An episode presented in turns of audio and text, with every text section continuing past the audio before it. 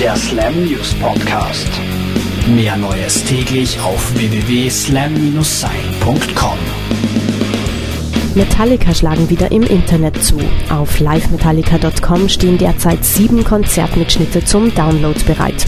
Kürzlich über die Bühne gegangene Shows sind es, die man sich runterladen kann, wie zum Beispiel den Gig beim österreichischen Nova Rock Festival vom vorletzten Wochenende. Es wären aber nicht Metallica, wenn sie mit diesen Audiodateien nicht ordentlich Kohle scheffeln wollten. Ein Mitschnitt kostet um die 10 Euro. Auf die Veröffentlichung des neuen Albums der Deftones warten wir schon eine ziemlich lange Zeit und das wird auch so bleiben. Eros, so der Titel des Albums, soll nicht veröffentlicht werden, weil der darauf mitwirkende Deftones-Bassist immer noch im Krankenhaus liegt. Im November letzten Jahres war er in einen schweren Autounfall verwickelt. Das Album Eros soll zwar irgendwann veröffentlicht werden, aber nicht in näherer Zukunft. Die Deftones arbeiten derweil schon wieder an neuem Material.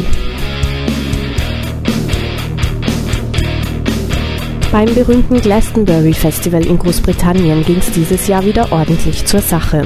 Bruce Springsteen legte einen Überraschungsgastauftritt mit The Gaslight Anthem hin, zahlreiche Bands und Künstler coverten aus gegebenem Anlass Michael Jackson Songs und Art Brute schimpften über die Kings of Leon und die Killers.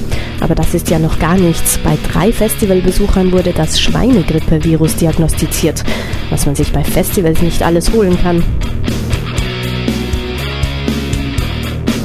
Pop-Punk-Produzent Matt Squire, der in erster Linie mit Bands wie Panic at the Disco, The Used oder Taking Back Sunday arbeitet, hat gerade ganz besonderen Besuch im Studio, nämlich Finnischen.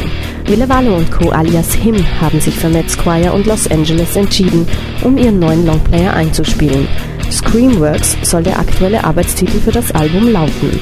Ob die kalifornische Sonne und Hollywood den düster melancholischen Finnen erneut guttun werden, wir hören's in ein paar Monaten.